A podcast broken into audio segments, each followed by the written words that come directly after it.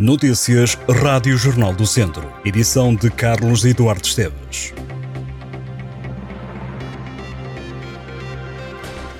Estão temporariamente encerrados os parques municipais de Viseu por causa do aviso de vento forte previsto para a região.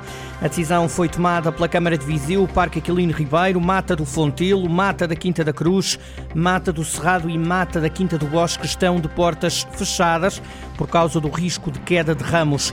O distrito está sob aviso amarelo por causa do vento forte. De acordo com o Instituto Português do Mar e da Atmosfera, as rajadas podem chegar aos 80 km hora. Nas terras altas, as rajadas poderão mesmo atingir 110 km por hora. O alerta está ativo até às 3 da tarde. Esta é a segunda vez que os parques de Viseu encerram por causa do mau tempo, desde meados de outubro.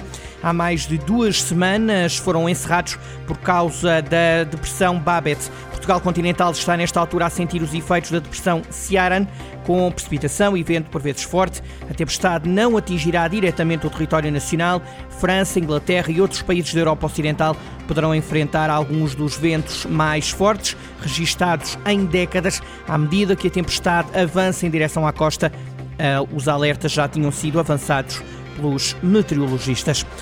A Presidente da Câmara de Tondela considera inadmissível e diz estar extremamente preocupada com o funcionamento da urgência do Centro Hospitalar Tondela-Viseu, que durante este mês de novembro estará encerrada no período noturno nas especialidades de cirurgia e ortopedia. Carla Borges diz que as urgências são fundamentais e defende que quando uma administração não consegue garantir um dos serviços mais importantes para as populações, revela-se incapaz de fazer o trabalho. A Presidente da Câmara de Tondela lembra que os doentes têm que viajar pelo IP3 cerca de uma hora para serem atendidos em Coimbra. A autarca de Tondela garante que vai pedir uma reunião com caráter de urgência com a administração do Centro Hospitalar Tondela-Viseu.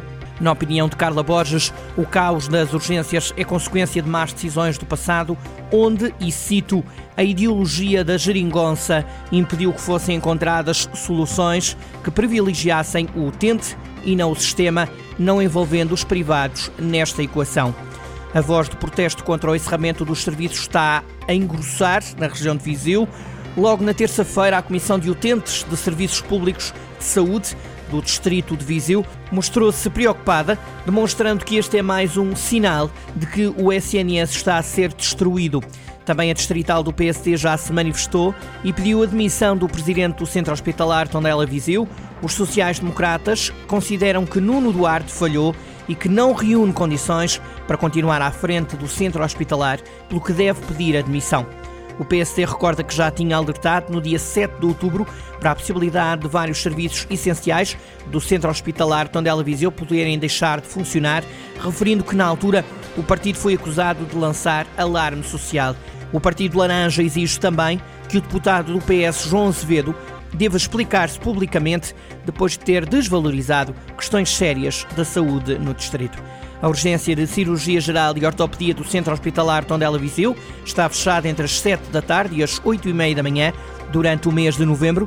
Neste período, o Centro de Orientação de Doentes Urgentes deverá levar todas as situações de trauma para o Centro Hospitalar Universitário de Coimbra, que é o hospital de referência. Já a Via Verde Coronária está inativa durante 12 dias. A partir deste sábado, cabe igualmente ao CODU orientar os casos para Coimbra. Foi uma jornada emocionante na divisão de honra no primeiro dia de novembro, jogos a meio da semana, muitas reviravoltas na classificação.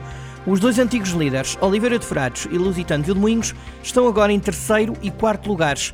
As derrotas dos dois clubes na jornada 8 alteraram por completo a tabela classificativa. O Campeonato Maior do Distrito tem um novo líder, chama-se Sinfãs, e pela primeira vez há um novo líder isolado. O Sinfãs está em primeiro lugar, 21 pontos, ganhou ao Sátão por 1-0. O Lusitano perdeu em Rezende por 3-1. O Oliveira de Frades perdeu em Castordeiro por 3-2. Castordeiro que perdeu em Vilmoinhos há uma semana, perdendo também com essa derrota terreno diante do Lusitano, agora ganhou 3 pontos a outro candidato ao título. Nesta jornada, o Mangualde ganhou em Vozela, o Nelas voltou às vitórias, tal como o Lamego. Houve dois empates. Em segundo lugar está o Rezende, com a tal vitória frente ao Lusitano. Vamos conferir os resultados Divisão de Honra, jornada 8. Castro Daire 3, Oliveira de Frades 2, Penalva do Castelo 1, Canas de Senhorim 0, Lamigo 4, Nespereira 1, Rezende 3, Lusitano de Vilmoinhos 1, Voselenses 0, Mangualde 3, Sátão 0, Sinfães 1, Paivense 1, Sampedrense 1, Nelas 2, Ferreira Daves 1 e Valdeçores 2, Moimenta da Beira 2. No Campeonato de Portugal, o Mortágua empatou a 0 com a Alverca B. A equipa do Sul do Distrito de Viseu voltou a pontuar depois de ter sido derrotada pelo Sertanense na jornada anterior. No final, o treinador do Mortágua considerou que a equipa do Sul do Distrito esteve bem no jogo, conseguiu criar oportunidades para marcar e defendeu que neste encontro o Mortágua conseguiu dar uma outra imagem relativamente ao que fez na Sertã. Mortágua que tem agora 6 pontos, está num dos últimos lugares da Série C do Campeonato de Portugal. No próximo domingo, o Mortágua vai jogar fora o Sporting de Tomar. É o adversário que se segue.